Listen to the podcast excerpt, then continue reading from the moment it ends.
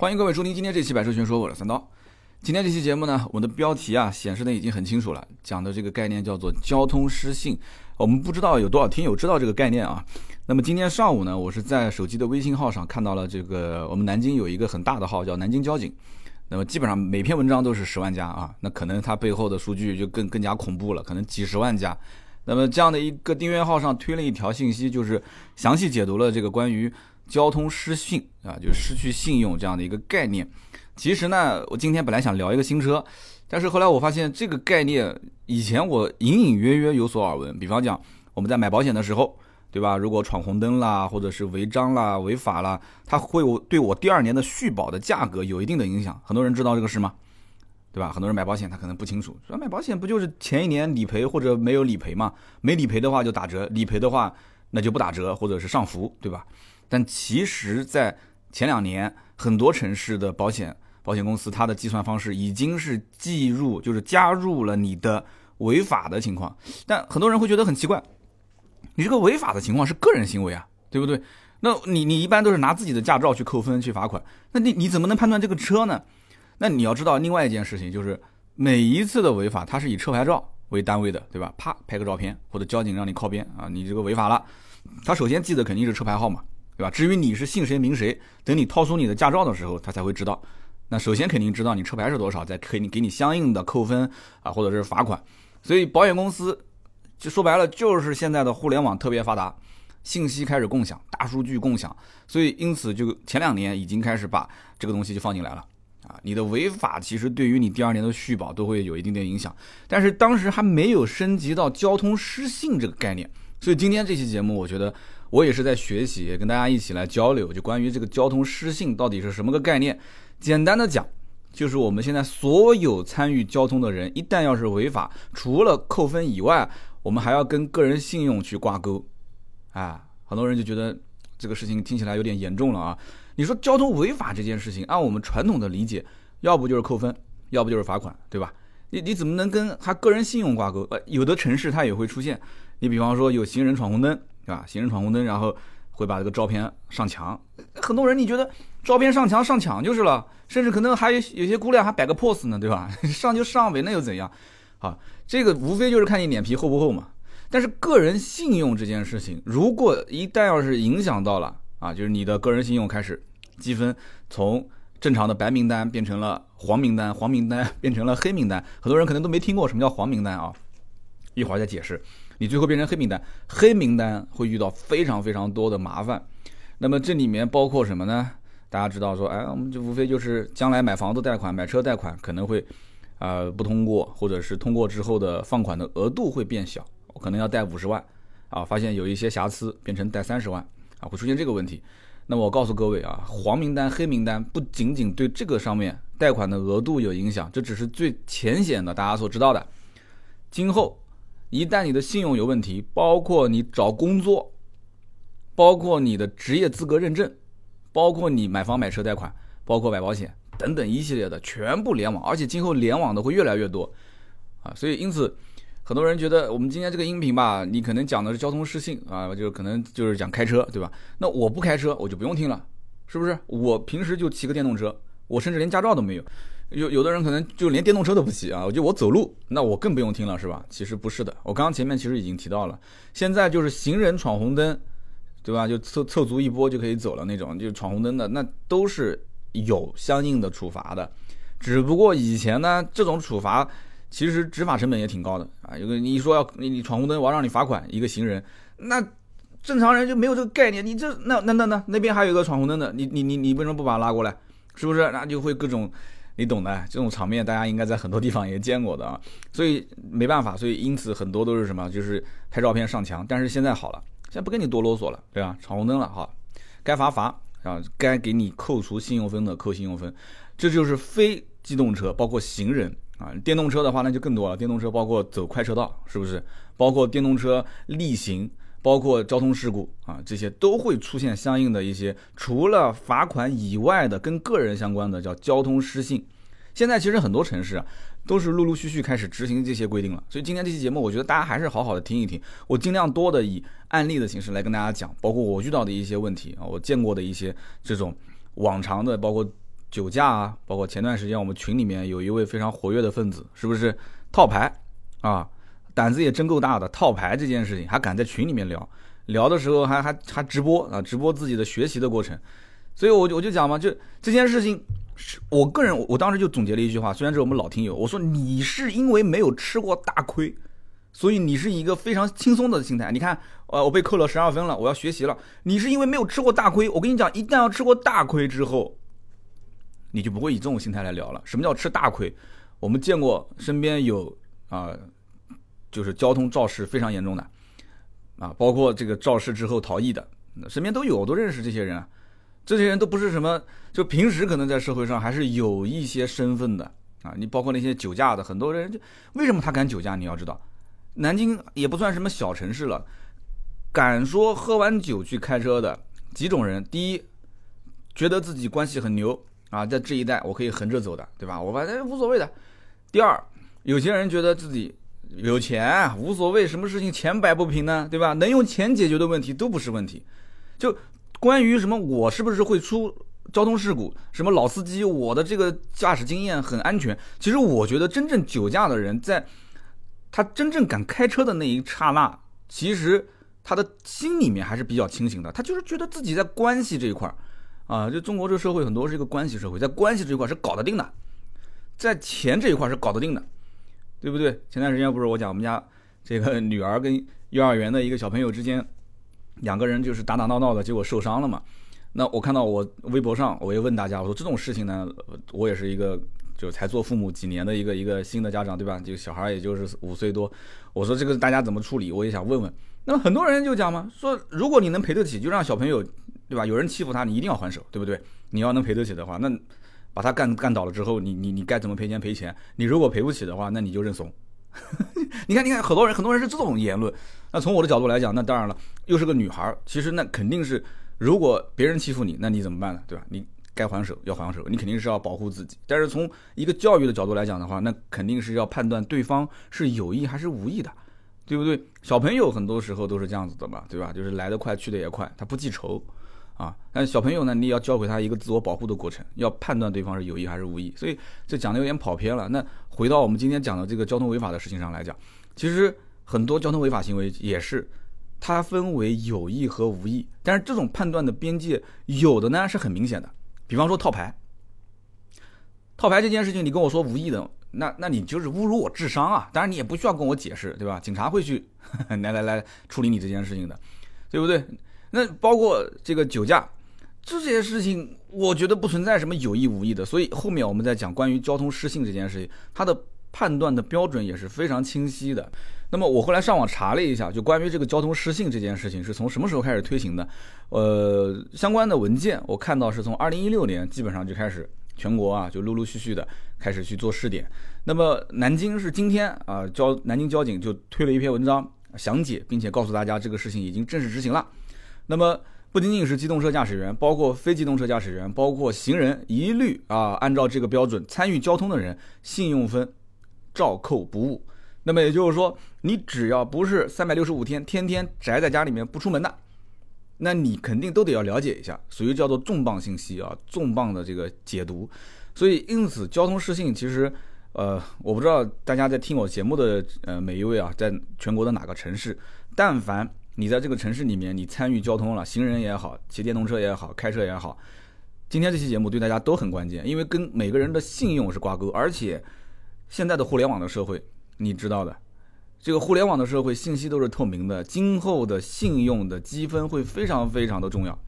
我记得有一部美剧，那叫什么名字我记不得，其中有一有一有一集不就是嘛，一个女孩就是为了去积攒自己的这个信用分，哇，就各种想。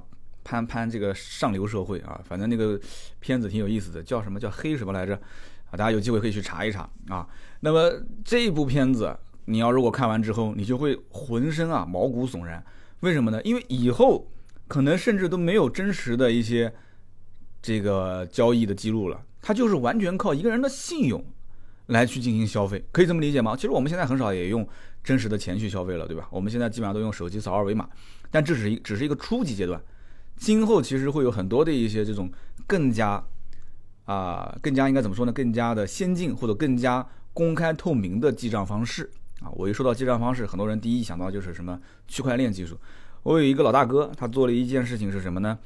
是戴一个就类似像运动手环一样的，每个人不都有心跳吗？他通过你的心跳，通过你的健康的指数，啊，来判断你每一天能挖多少币。这个很有意思，而且这家公司好像也融了很多钱了。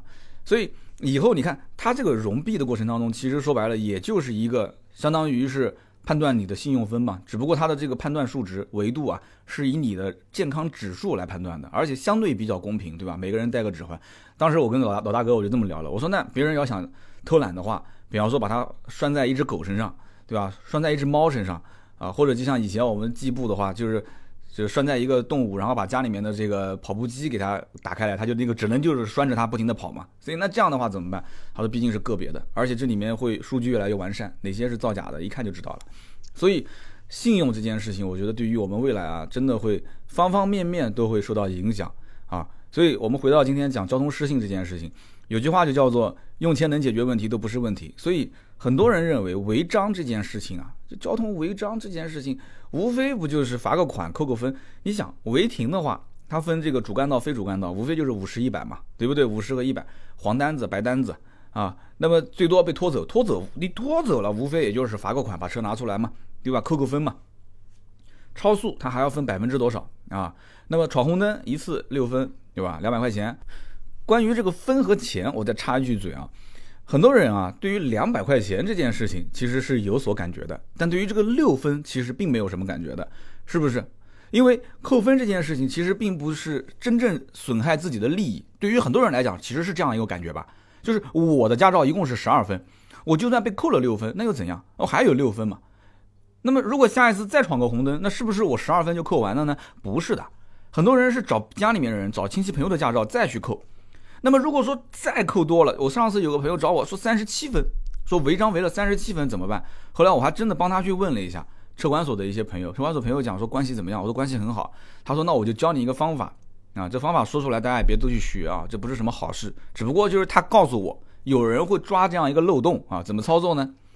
就是首先车管所会有一部分人叫黄牛，他首先跟我讲你需要的话，真正你最后是需要的话，你就去找黄牛去买分啊。那么推了一个微信过来，当然我没去加他，为什么呢？因为我认识车管所的人更多，像这种做黄牛的，有的其实都是，啊，大家都懂的，我就不往下讲了啊。他能搞得定，那他一定是有关系的。他说你呢，先不要去找这些黄牛，先怎么操作？先，啊，驾驾照扣分一般都是以三分和六分为单位的，是不是？你先扣满十一分，你十二分先扣掉十一分，留一分，你只要留一分，你驾照就不会被吊销，是不是这个概念？你就不用去学习了，留了一分之后，你再找一个家里面亲戚朋友的驾照，再把它扣掉，扣个十一分。现在很多地方是什么？就是一个车牌，它最多只能用两个驾照来消分，啊，所以在这个情况下，如果你消完之后还是消不掉，那怎么办？这个时候呢，你可以学法免分啊，学法免分，很多地方都可以的，但是学法免分它也有上限。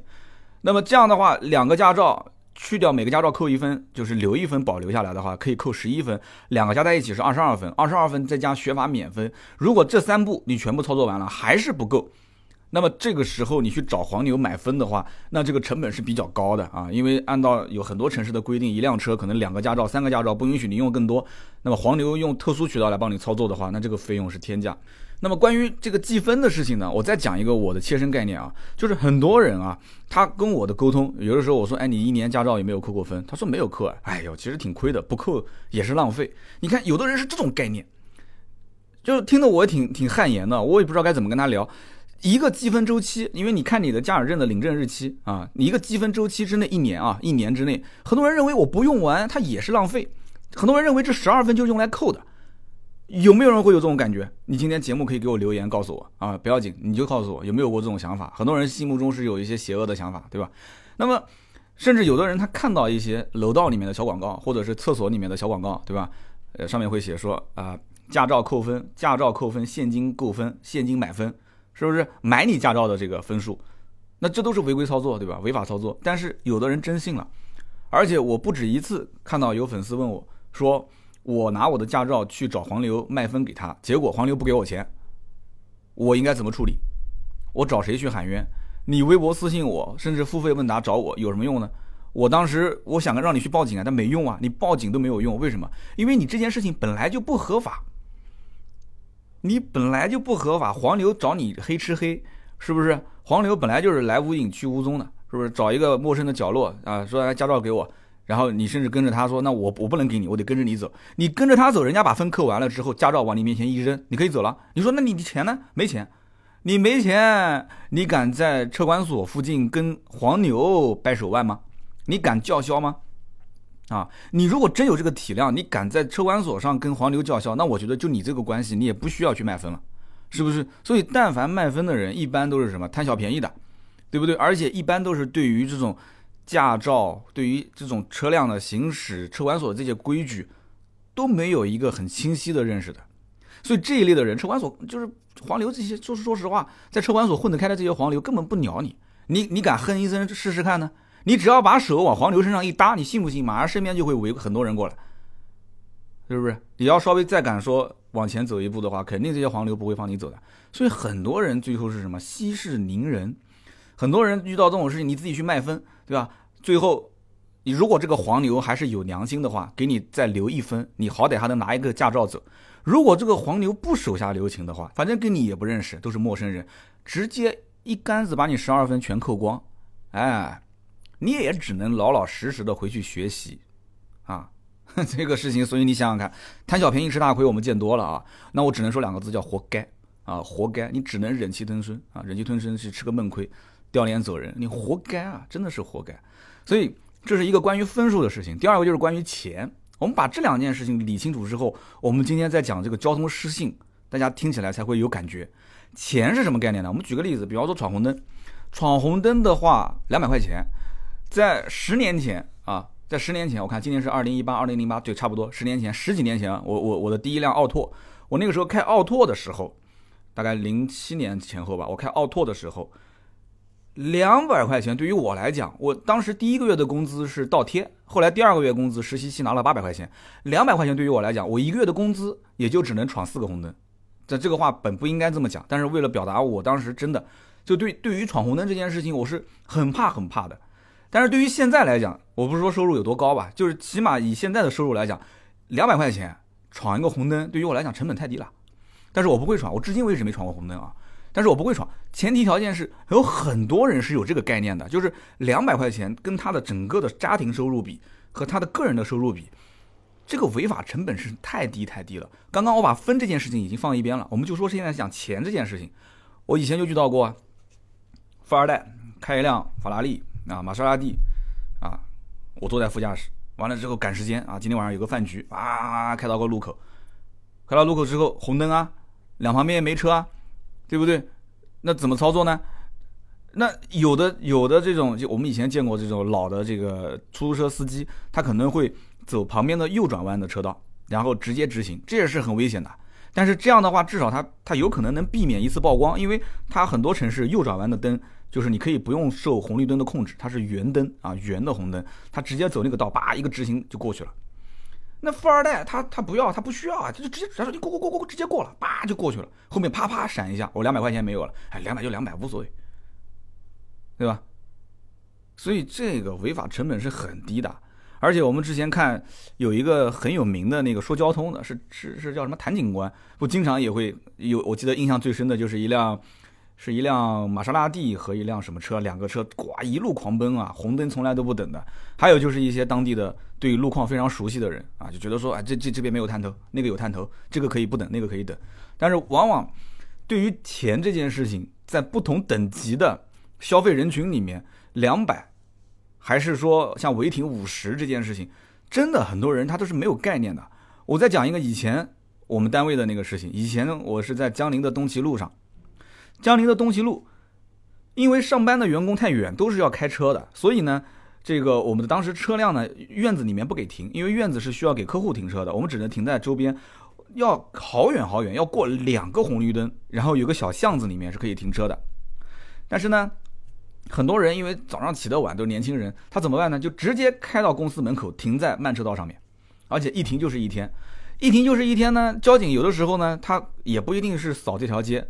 那这一天就没有被贴罚单。但有的时候交警过来之后呢，看到了，哎，怎么违停的吗？啪，贴个单子五十块。那按我讲，我是金牛座的性格，如我是从来不会违停的。但是我如果说第一次被贴单违停的话，那我下次肯定不停这条路了，对吧？大部分人是不是这种想法？我告诉你，不是的。我们那个时候的同事啊，有的收入比较高，我知道哪些人，我们今天就不点开来说了。以前有我同事的，肯定在我听我节目。第一天啪贴了个五十块钱单子，是吧？第二天照停不误。哎。有的时候我还问他，我说你停在这个门口，你不怕交警啊？哎呦，没事，而且 4S 店不都是落地玻璃窗吗？落地玻璃窗有的时候就是员工啊，有的时候朝外看，看到哎有交警贴单子了，他还会有的时候会会就是那时候微信啊还喊一下说交警贴单了，赶紧过来去挪车挪车挪车，然后哎有啊跑过去跑过去，因为交警你你人在车里面他不好贴单子嘛，把车开走，说哎今天又省了五十块钱，他还认为省了五十块钱，我有的时候真不能理解他们是怎么想的，然后继续停继续停慢车道。有的时候一个月几个人在一起还聊说你这个月被贴几次单，我没记四次吧还是五次啊？然后问他你贴几次啊？我我这个月贴的多了，我这个月贴了八次，五八四百，五八四百贴个五次也就是五五两百五，对不对？真的是一个二百五啊，一个贴了二百五，一个贴了四百。那对他们来讲的话，四百块钱，我现在的公司楼下的停车场包月是三百五，他一个月停下来，天天停，天天停，最后。被贴了八次顶八次的这个罚款，五八才花了四百块钱。他认为值，我每天上班不用走那么远，我就花了四百块钱。所以我的天哪，你想想看，就是以这种违法的成本来计算违停，你觉得说你觉得 OK 吗？但是你要如果算太重的话，其实也不好。所以这个我们就不讨论了，这里面具体的，因为这个这个事情啊是怎么定的，我们就怎么执行就 OK 了。那么关于这个交通失信呢，我觉得它是一个非常好的概念。就是说，他把违法成本和个人的信用去挂钩。我举个例子啊，就像比方说我们公司盾牌在写订阅号文章的时候，他有的时候总会有错别字。那我跟盾牌讲，我说我给你两个方案。第一个方案呢，就是错别字，我每个月允许你你有三次，就是错一个字，我给允许你有三次，好吧？这个我们不拒扣钱。但是从第四次开始，我们是不是要扣钱了？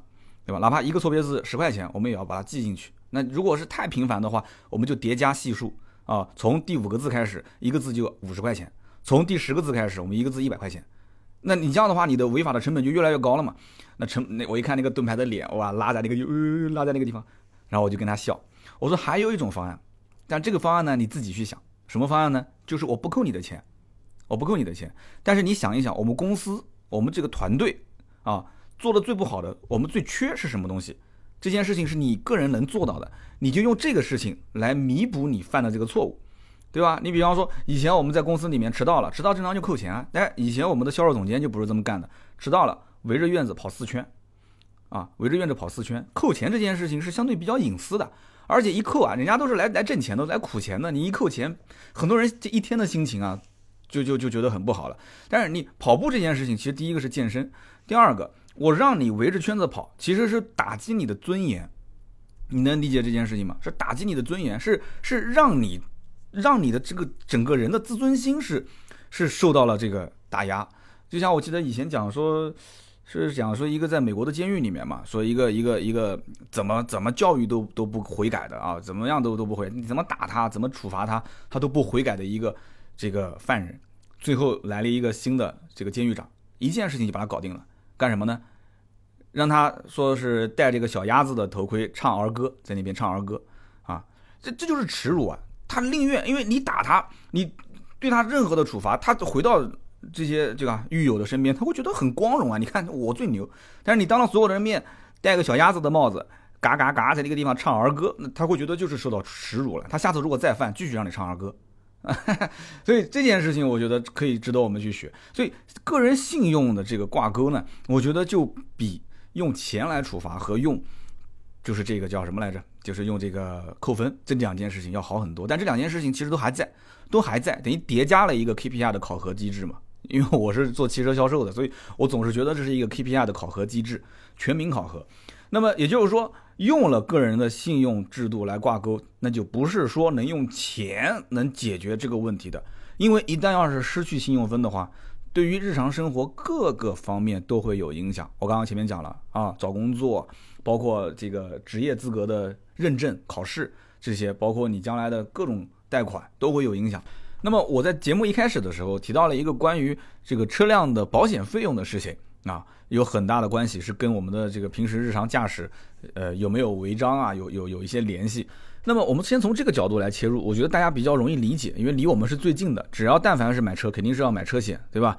那我们知道买车险这件事情，前一年只要不出险，或者说前一年哪怕就是出了险啊，小碰小擦，倒车的时候把后备箱给撞了，就遇到这种小问题的话，很多人啊，一般情况下不一定是打电话给保险公司，而是打给谁呢？一般是打给身边比较懂车的人，或者是打给之前卖自己车的人。他会问他一个问题，就是说我这个碰擦，现在微信很方便，拍个照片发过去，就是这样的一个修复的价格是多少钱？那么如果说，呃，几百块或者是一千块钱不到能解决，那么我明年的保险的费用会有变化多少？因为这个数据都是很都是很容易得出结论的嘛。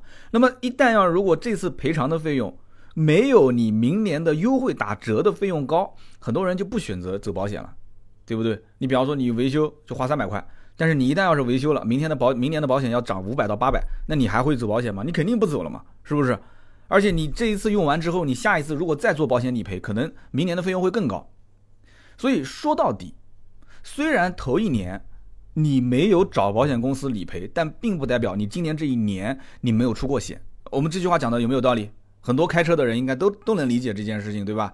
就是说你是一个没有出险的车主。但是并不代表你是一个没有违章，或者你是一个没有需要出险的车主啊。你其实是需要，但是你并没有打电话给保险公司，你只不过是为了让他第一年的保险费用便宜，第二年的费用更便宜，第三年的费用更更更便宜。因为你连续三年保险你都不出险的话，那你会是一个就是折扣力折扣力度非常非常大、非常划算的一个价格。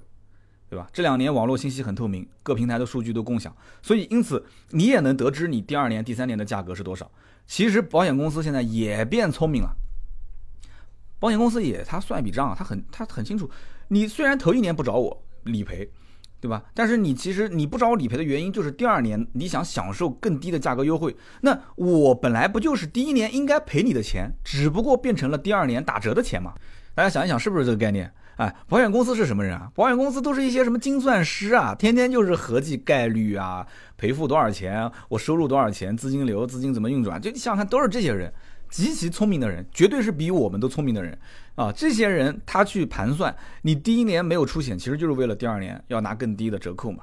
好，那么现在信息透明了，保险公司也想通了这件事情了，那么现在所有的信用的机制也都打通了，这个时代就正式来临了嘛。不就是这个概念吗？什么时代来临了？保险公司就开始算啊，算一笔账，什么账？你虽然没找我理赔，对吧？你虽然没找我理赔，但是你的违法的次数是很多的。你经常闯红灯，你经常超速，你还违停，一个月违停八次，是不是？你这样的人参与交通，虽然你没有找我理赔，可是，一旦你将来要出事故，肯定是大事故。如果你要是正常驾驶，你不去违规，你不去，你不去超速，你不去闯红灯。你能遇到的这些问题，我觉得啊，你大家想一想，不超速，不闯红灯，你正常行驶，你能遇到的一些小碰小擦，一些什么倒车引起的这种碰撞，那那能能有多严重啊？能有多严重啊？是不是？所以你要是经常超速，经常闯红灯，你发生事故，今后赔偿的金额一定不会小。所以因此，把你的信用分记录在这里面啊，以后一捆绑，你比方说你成为了一个严重失信人员，那你一捆绑就是五年，那你这五年之内。买保险啊，这一系列的，包括贷款啊，都会是遇到各种各样的问题。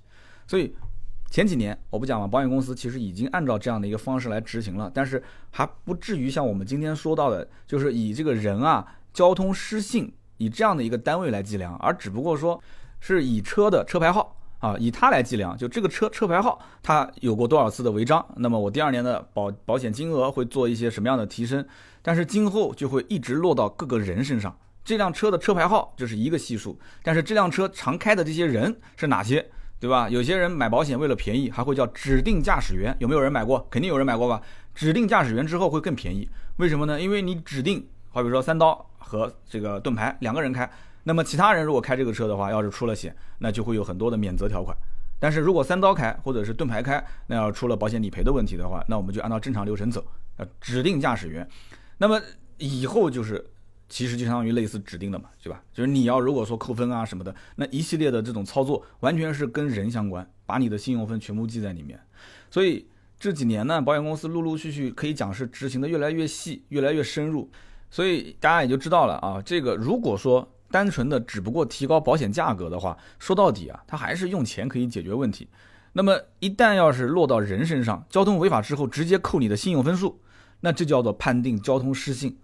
这样的话，对于每一个真正把这个车开到路上的这些驾驶者，他会觉得这是有震慑力的，大家能理解吧？所以这个是最关键的一点，就落到人的头上。我曾经看过一次这个拆迁的现场啊，就很多的居民在一起啊，就是把路给封了啊，各种吵各种闹，吵啊闹啊，结果呢，来了一个就来了好几批领导都处理不了，就大喇叭在那边喊啊，这怎么怎么怎么讲各种大道理，大家不听啊。但是只要来一个人，只要来一个人点名道姓，指两个人站出来说：“我记住你了，我知道你是谁，你今天在这边你跟我谈，你有什么要求你就放到这边跟我说。”这个人是不敢讲话的。这个人是不敢讲话的，民和官之间他还是有一定的，是吧？民比较怕官，这这种这种心里面天然的一种这种这种这种心态，对吧？一群人在一起啊，就各种闹，他一个都不怕。但是我只要指出来你是谁，你姓张，叫张什么，你叫王什么啊？你们家多少平，拆多少，应该怎么样去补偿？你现在跟我在这里吵闹，你吵什么东西呢？对不对？甚至于指出来这个人，你都已经领过钱了，你在那边跟着吵什么东西呢？立马我跟你讲，人群中就安静了，就是很多人就很怕被人认出来。啊，一群人在一起不怕，认出一两个被别人记住了，他就会很担心这个事，对吧？我们家这附近最近又在拆迁啊，又在拆迁，然后完了之后呢，大家都争着给钥匙。为什么争着去给老房子的钥匙呢？因为你早一点把老房子钥匙交出去之后，你可以早选房，房型可以选得好，楼层可以选得好，你天生都很透明的政策。对不对？你要不就拿钱，要不就拿房。拿房的话就那么多平方，大家都算得清清楚楚的。所以这两年其实拆迁没有前几年那么划算。当然这个我们又扯远了，扯到拆迁上去了。那么回过头来，我们讲还是交通失信这件事。交通失信分三个等级，哪三个等级呢？一个是一般交通失信，第二个呢是较重交通失信，第三个是严重交通失信。关于失信这个词，我相信很多人啊应该都听过，听过什么呢？叫做某某人严重失信人员。啊，这一说，估计很多人就应该联想到了，对吧？乐视的老总贾跃亭，严重失信人员，然后大家就普及了一个概念，什么呢？叫严重失信人员限制坐飞机、坐高铁，啊，贾跃亭这个严重失信嘛，那他他失信的原因很简单，借钱不还，对吧？欠了很多钱啊，啊，投资借钱这个，但我们不聊这件事，我们就聊交通失信。今天关键就聊这个，交通失信，你欠的是什么？其实你欠的就是违法之后的你的代价，你你所要付出的赔偿的代价。不是说给钱就解决了，扣分就解决了，你还要贴上一个叫做驾驶失信人员、交通失信人员的这么一个标签。怎么贴呢？一般交通失信是贴一年，这个较重的交通失信呢是贴三年，严重交通失信这个标签啊贴五年，五年之后才能被销，而且这五年你都是黑名单啊。如果是较重的话是黄名单，我刚刚前面都讲了嘛，是吧？白名单、黄名单。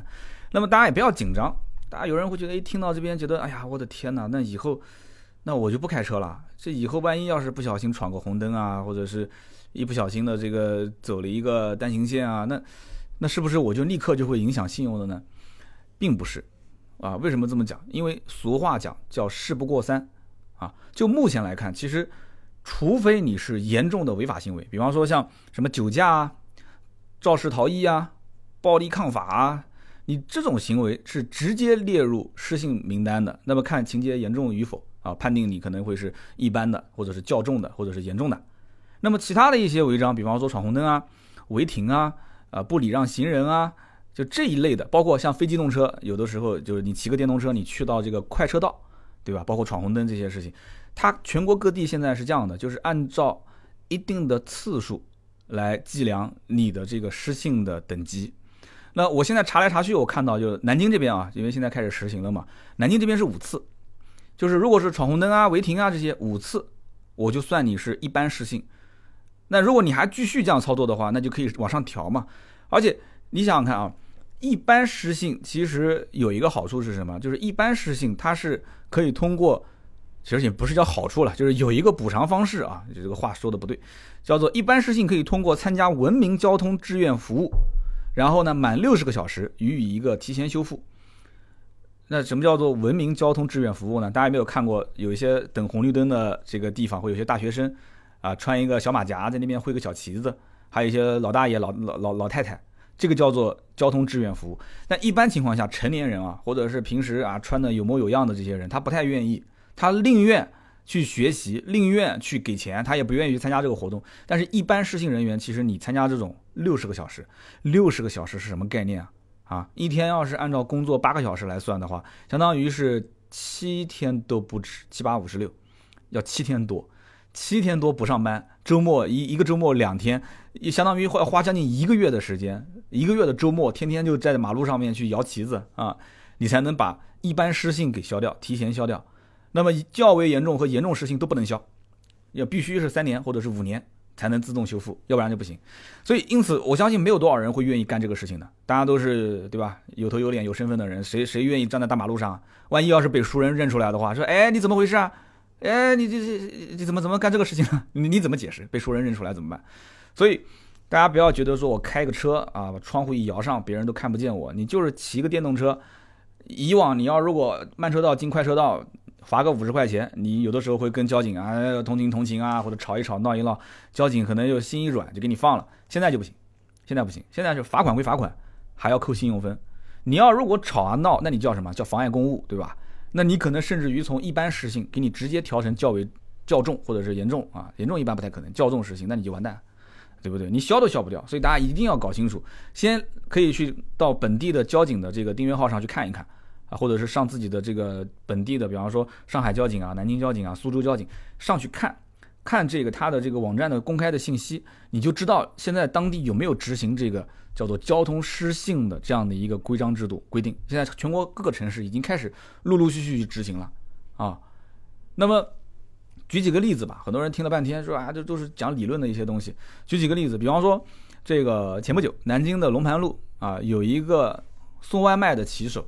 外卖的骑手，大家能看到送外卖天天骑得飞快，然后呢，他逆行，为了赶时间逆行，撞倒了另外一辆同行的这个就是电动车，然后呢，骑手呢觉得对方可能也不是很重吧，叭，电门一夹就走了，那这就叫做肇事逃逸，肇事逃逸拘留五天，同时构成了较重的失信行为，啊，所以你看这个小哥，外卖小哥今后贷款买车、贷款买房什么的就会受到很大的影响。那么还有一个案例就是什么呢？电动车是不能带人的，对吧？电动车你要如果违规载人带了人了，交警啪手一挥拦下来说对不起要罚款，啊要罚款，同时要给你进行教育，那很多人就不愿意了，那凭什么？凭什么？凭什么不能带啊？对吧？什么时候就开始讲？结果你要是如果再推推打打，当时有一个案例嘛，不就讲说跟那个交警就动手了吗？有的还是一些辅警嘛，有些人他看不起辅警嘛，对不对？现在很多人看到这个人身上是穿的这个是就是辅警的制服，很多人就啊就各种推啊，或者好，但这个时候怎么办？就是叫做妨碍人民警察依法执行职务，就是妨碍公务啊，就直接拘留，一个是六天，一个拘留八天。然后除了罚款以外啊，还构成了较重失信行为啊。我们讲较重失信行为就是三年不能消掉的。所以要知道一点，就是一般失信你好歹还能参加这种活动去，呃，把它给提前给给给给修复掉。但是这种较重和严重的行为，大多数是存在于什么呢？就存在于这种你是主观上。就是要违法，主观上就是要干这一件不合规的事情，就是明眼人都知道的，这一定是错的，而不是说你无意之间闯了个红灯啊，或者说可能你在停停车位的时候，你无意之间停了，就会被贴个条子，那这都是有有至少三次五次这样一个机会能给你去挽回的，所以也不用担心。那么就像我们前面提到的，说我们的车友当中有一位说套牌这种事情，套牌这种事情逮到就是十二分。十二分，你记住了啊！叫一个计分周期之内，十二分如果再被扣光的话，也是直接列入失信名单。包括像严重的超速，也是一次性十二分都扣光，是不是？逮到一次，除了罚款扣分，那么就是要扣你的失信的这个有信用分。那你的这个失信名单就至少要跟你，如果是一般就跟你一年，较重就三年，严重就五年。所以这一点一定要记住了。今天这期节目呢，我们聊那么多，就关于这个交通失信啊，可能也听起来有点枯燥，是吧？但是呢，还是有必要的。我们是一个正能量的节目呢，我们还是提倡大家要，啊，文明驾驶。这个呢，也也不给大家去喝心灵鸡汤了。那么这其中还有一部分的听友，我我也知道的，可能平时是做这个客运行业啊，就是这个运输行业。那么这种行业呢，我相信你比我应该更清楚。比方说是渣土车的老板啊，比方说是做这种旅游运输的，那这对于驾驶员的要求就更高了。这处理酒驾，对于普通的驾驶员和对于这种营运车辆驾驶员的要求，那是完全一个天一个地啊！这我就不一个一个解释了。那么这个关于呃交通失信这件事情，我只有一句话总结，就是对于这种客运车辆的处罚更为严格啊！我建议各位还是自己去查一查吧。啊，就是涉及到商用的，所以你自己去查。那么关于交通失信这件事情呢？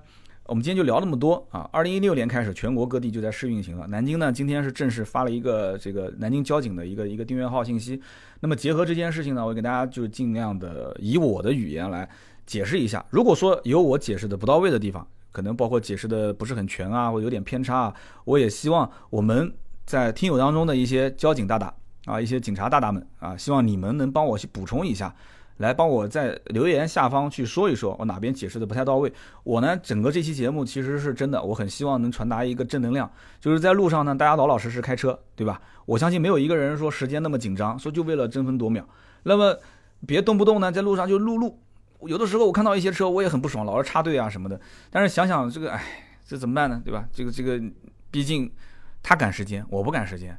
他赶着要干嘛？我不知道，但是我稍微淡定一点吧，哪怕就是我要骂两句，那我也只是释放一下我的情绪，在我的车内骂，不要真的说在路上跟他一脚油门就开始干仗了啊！所以一旦要是在路上遇到了这些事，如果要是干仗了，最后被列为一个失信啊，贴上这样一个标签，吃力不讨好，而且一跟跟几年，所以现在是一个信用在互联网社会变得尤为重要的时代。大家一定要注意这一点。好，以上就是今天节目所有的内容，希望大家喜欢。那么今天呢，我觉得关于这个失信的问题呢，大家也可以多多说说自己的一些看法啊。身边的骑电动车的行人啊，包括自己是开车的还是啊行人或者是电动车的这个外卖小哥啊，都可以说一说各行各业，说一说自己对于这件事情是怎么看的。交通失信这件事情，大家有没有哪些问题，可以在我们的评论区进行讨论。好的，那么以上就是节目所有内容，下面是关于上期节目的留言互动环节。上期节目呢，我们聊到关于雷诺、日产和三菱联盟的老大戈恩这个人被捕之后，我的一些这个就是像讲故事一样的一些看法。那么在网上确实也找了很多的资料，那么其中也看到有人提出了一些不同的意见，就是说三刀你不能说这个人被踢掉之后，日产就完全独立了啊，这里面还有雷诺的股份，还有怎么样，日本人也不是都说了算。其实从我个人角度来讲啊，如果单纯从公司的持股的形式上来讲，股份的持有和退让，以及公司的这种，就是你的一个方案要上董事会，对吧？最终决策是执行还是不执行，很多层面啊，不是我们能看得到的，是这个公司的内部，它有很多的一些相关的协议。那我不相信说，我们的听友当中还有很多人能把这些协议给调出来看，大家都只是猜测，大家都只是猜测。那日本人既然是。这个日本企业啊，就是说能把自己的 CEO 扶持上来，然后呢，戈恩也走了。从最起码表面上，我们老百姓能看到的，就是说这家公司肯定是希望日产要能恢复到以前的那种研发技术的状态。那么至于说你持我的股份，你同不同意？那这里有一千一百种方法能解决，是不是？我们不去帮别人操心这件事情了，好吧？反正我上期节目的观点很简单，日产现在这样的一些变动之后，它肯定是希望能在。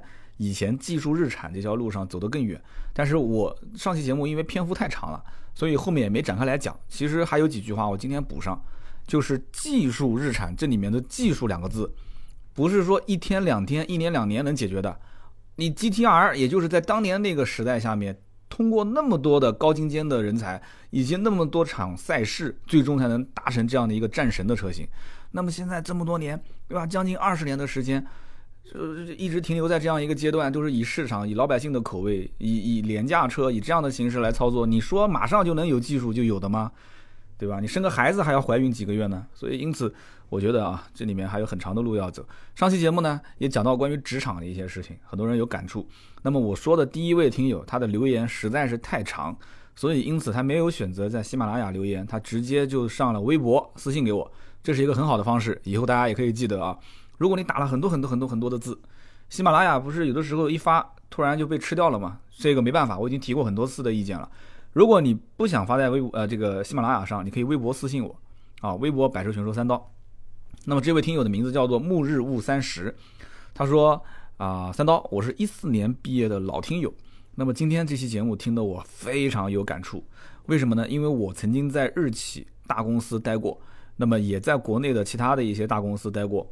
那么这两家大公司呢，都有三刀你今天节目里面说的那种问题，也就是说内耗，也就是说来了一个空降的外来的这个高层，结果就把这些问题解决掉了。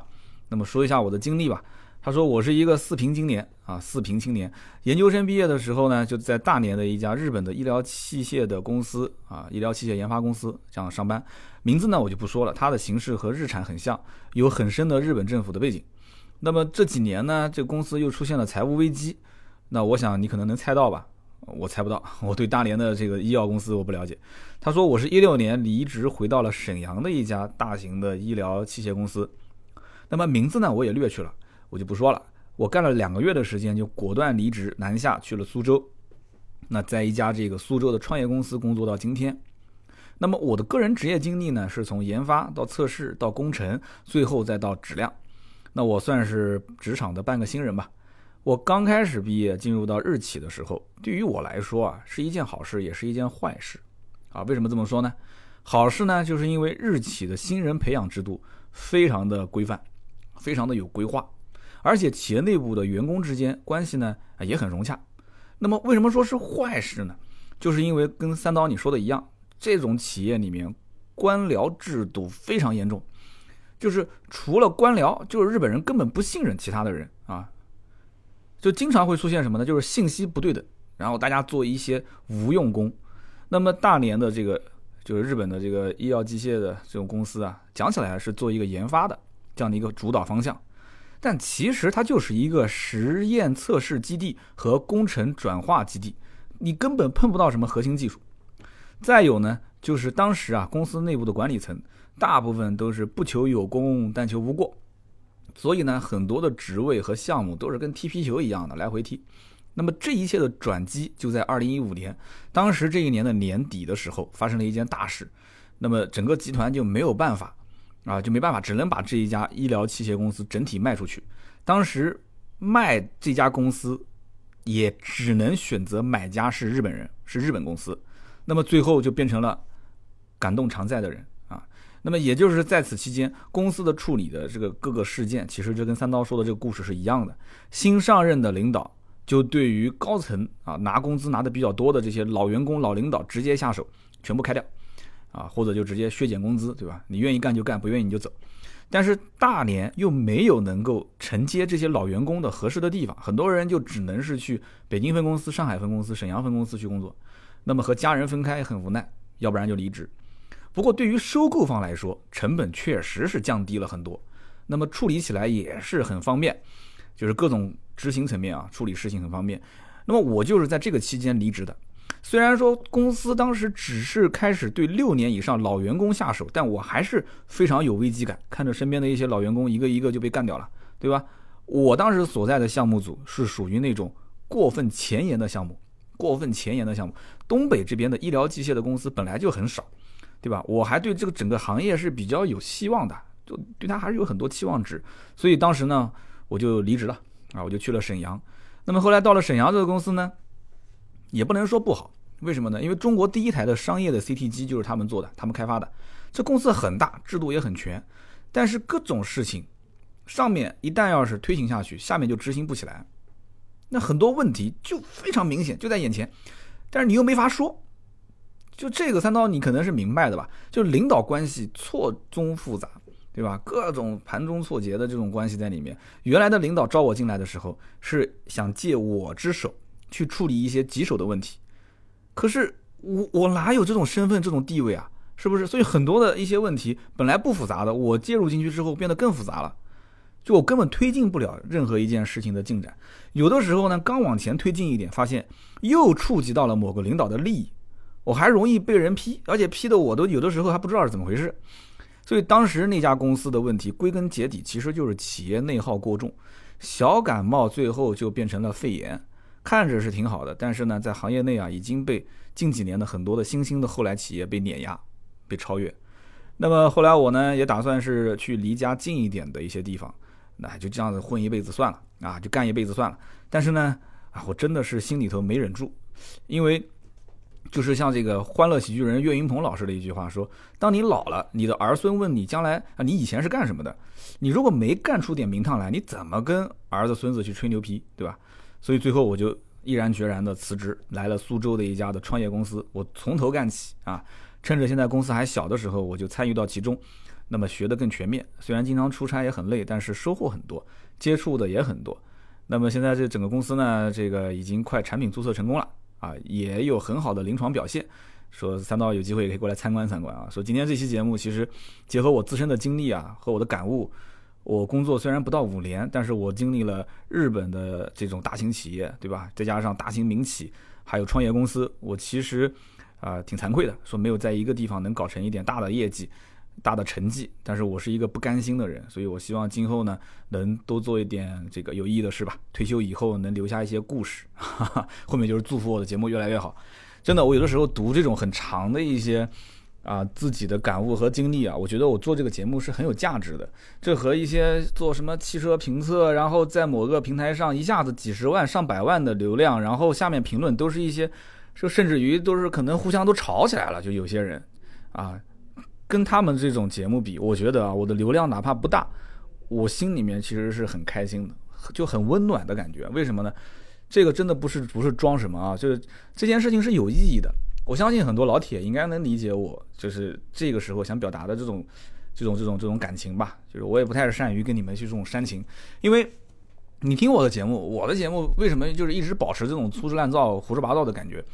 你说加点背景音乐，加点前前前期的这种什么什么开场曲啊什么的，我们两个人，比方说老朋友在一起聊天，你你我见到你之之前还要，他要噔噔噔噔噔噔噔噔噔噔噔噔噔噔噔噔噔，你觉得我们两个人见面还需要配这个音乐吗？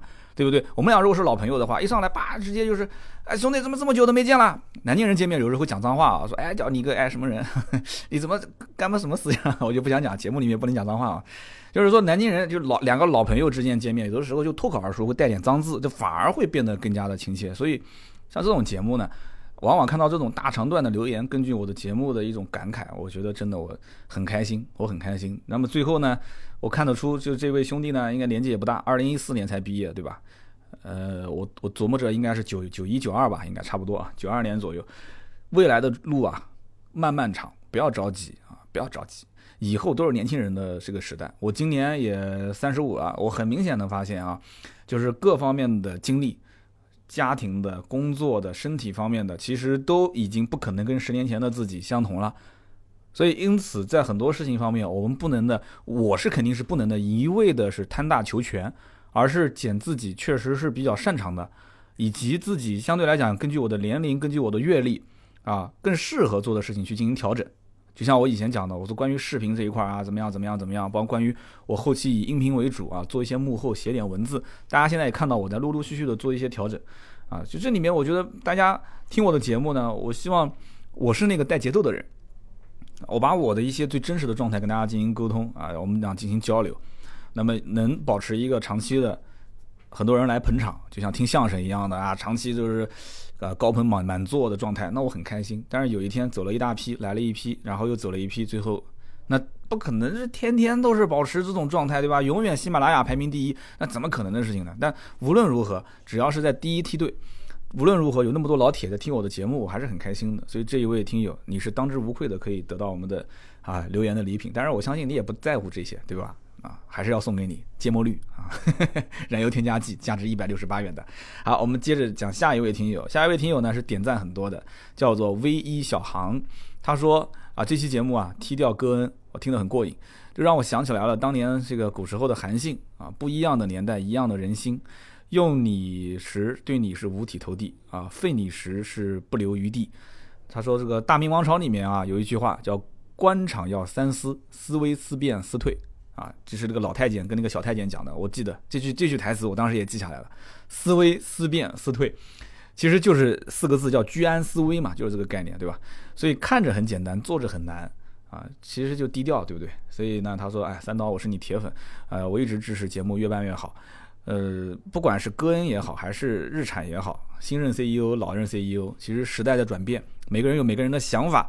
但是呢，我觉得低调做事情是是是是比较正确的一个套路。其实低调也是个套路，大家仔细想一想，是不是低调也是个套路？而往往你的低调过分了。什么叫低调过分了呢？就是说你可以低调，但是你的目标要很明确。在这个社会，所有的运转，我觉得是建立在经济基础上的。就是你可以低调，但你得有实力啊！你没有实力，那不叫低调；有实力才叫低调。没有实力，那就叫没有调。你就是个普通人，你还叫什么低调？你有实力才能跟我谈低调这两个字。你说我讲对不对？所以你说日产在当年那种发展的方向啊，就是大量的投入研发这种高科技的一些产业、高科技的车型，错了吗？其实没有错，只不过在不同的年代遇到了一些事情，发展就走到了一个。啊，不同的方向，包括我们之前聊过索尼，对吧？我们也说过这个柯达胶卷，我们举过很多的案例嘛。那么对于我们来讲的话，那既然都知道很多事情啊，就是思维思变思退，那那这在这个时间点，在什么样的情况下，怎么拿捏分寸，这个不是每个人都能做好的，一句两句也说不清，只能讲我们以后在节目里面慢慢探讨，好吧？啊，感谢 V 一小航你的留言。那么下面一位听友叫做高手来了。啊，这个高就是蛋糕的高。他说这一期呢我听晚了，我来说一说我知道的职场的故事。他说我呢曾经是就职于某一个全国性的上市公司，某年某分公司的一个东北分公司空降了一个总经理，这个总经理呢他就带了一个亲信过来，他是为了给这个亲信安排一个好的工作岗位，他就把某位小领导一天之内连升了三级啊，你没有看错，一天之内连升三级，在一家上市公司里面。那么当然了，有人升职，肯定有人降职，所以这个部门的总监就被直接干掉了。那么做了一个低级的员工，A、B、C、D 的 D 啊，这可能是他们内部的一个评分评级的标准，对吧？他说，相当于就是从一个副市长直接被撸到了乡长，而且还是一个副乡长。他讲，他说这个大家可想而知，一就是在他的以前单位里面，这种职场。啊，之间的这种纷争是什么样的一个概念？其实我知道这一期戈恩的节目能让很多人带来感触。那么很多人因为都是工作很多年，那么不管是在民营企业，还是国企，还是一些这种上市型的大企业里面，那么多多少少都会遇到这种人性之间的，对吧？触碰人性之间的触碰，我们讲的比较委婉啊，其实就是一些黑暗的面。但是往往黑暗的也好，光明的也好，光明背后有黑暗，黑暗背后也有它光明的一面。其实很多事情啊，是要站在不同的角度去看，所以我真的我强烈建议大家去看一看这个宋鸿兵的那个宏观。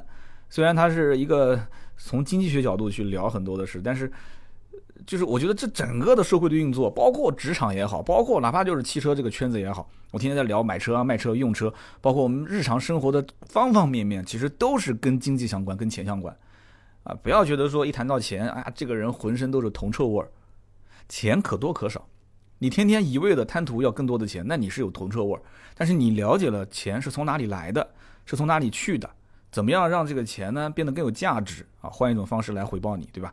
那，你其实生活会变得相对来讲就是幸福指数会高很多。在职场上，我觉得任何一件事情，来来往往，人事斗争，最根本的目的就是利益。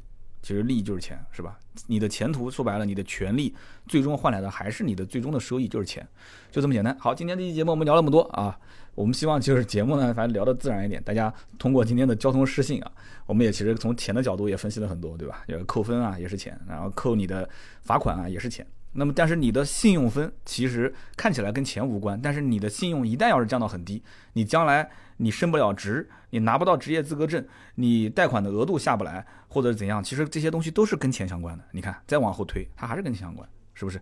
好，以上就是今天节目所有的内容，希望对大家能有所帮助。那么听到最后的都是我们的超级超级老铁了，哈哈。那么希望大家多多点赞，多多留言，多多转发。那么更多原创内容呢，可以加我们的私人微信号啊，盾牌的微信四六四幺五二五四。如果有买车卖车的需求，都可以找他，我们有买买车的业务可以提供给各位。那么好，以上呢就是今天节目所有内容，我们周六见，拜拜。